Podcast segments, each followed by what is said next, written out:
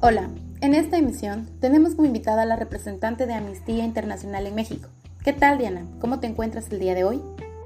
Hola, buenos días. Gracias por tu invitación. Estoy muy emocionada por estar aquí. El día de hoy hablaremos sobre una de las ONGs más importantes en México y más enfáticamente en lo que es la amnistía. Bueno, Diana, háblanos sobre qué es Amnistía Internacional y cómo es que nace la idea de fundar esta organización. Bueno, pues la Amnistía Internacional es un movimiento global de más de 7 millones de personas que se toman la injusticia como algo personal. Trabajamos por un mundo en el que todas las personas puedan disfrutar de sus derechos humanos. Y esto surge por el año de 1961, cuando nuestro fundador, el abogado británico Peter Benenson, se indignó al enterarse que dos estudiantes portugueses habían sido encarcelados solo por brindar por la libertad. Él escribió un artículo para el periódico The Observer y emprendió una campaña de increíble repercusión. Su llamada a la acción, que se produjo en periódicos de todo el mundo, dio origen a la idea de que las personas de todo el mundo puedan actuar de forma conjunta y solidaria en defensa de la justicia y la libertad.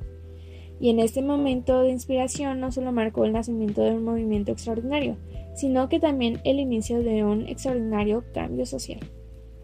Es claro que ustedes ya tienen bastante experiencia con las situaciones que se presentan en México, como sucedió en el caso de Alondra, donde ella había denunciado en varias ocasiones violencia por parte de su pareja, pero ninguna de estas denuncias procedió. Luego de su asesinato, el gobierno de Jalisco se deslindó de toda responsabilidad. Fue aquí donde intervino Amnistía Internacional, pues logró que el Estado de Jalisco resarciera el daño y mantuviera abierto un proceso judicial en contra de una persona sospechosa, aunque no se ha resuelto el caso, aún se espera que pronto se haga justicia.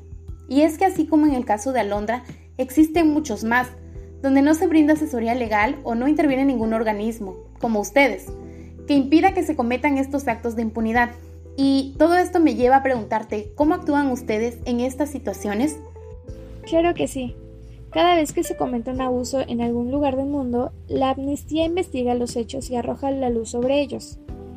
También captamos apoyos entre los gobiernos y entre otros focos de influencia, como las empresas, y nos aseguramos de que cumplan sus promesas y respeten el derecho internacional. Amnistía ayuda a las personas a reivindicar sus derechos a través de la educación y la formación. Bueno, eso es solo en el caso de Alondra y en el medio internacional.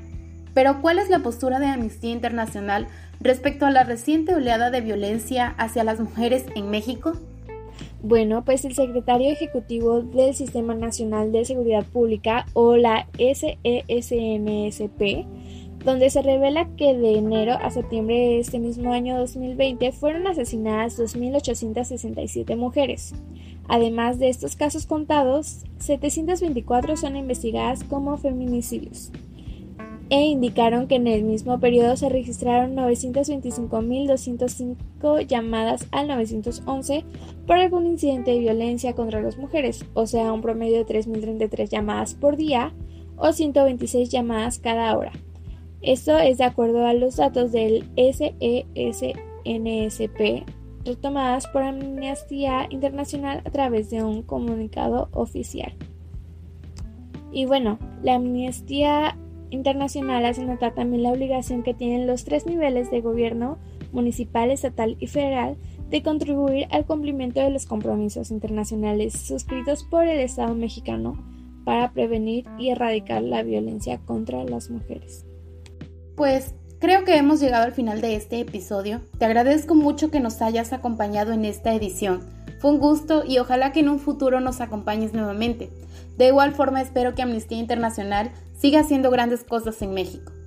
Gracias a ti y por supuesto que estaré aquí nuevamente cuando me vuelvas a invitar. Y ten por seguro que Amnistía Internacional seguirá apoyando a la sociedad mexicana y luchando por defenderlos. Gracias. Los espero en el próximo episodio.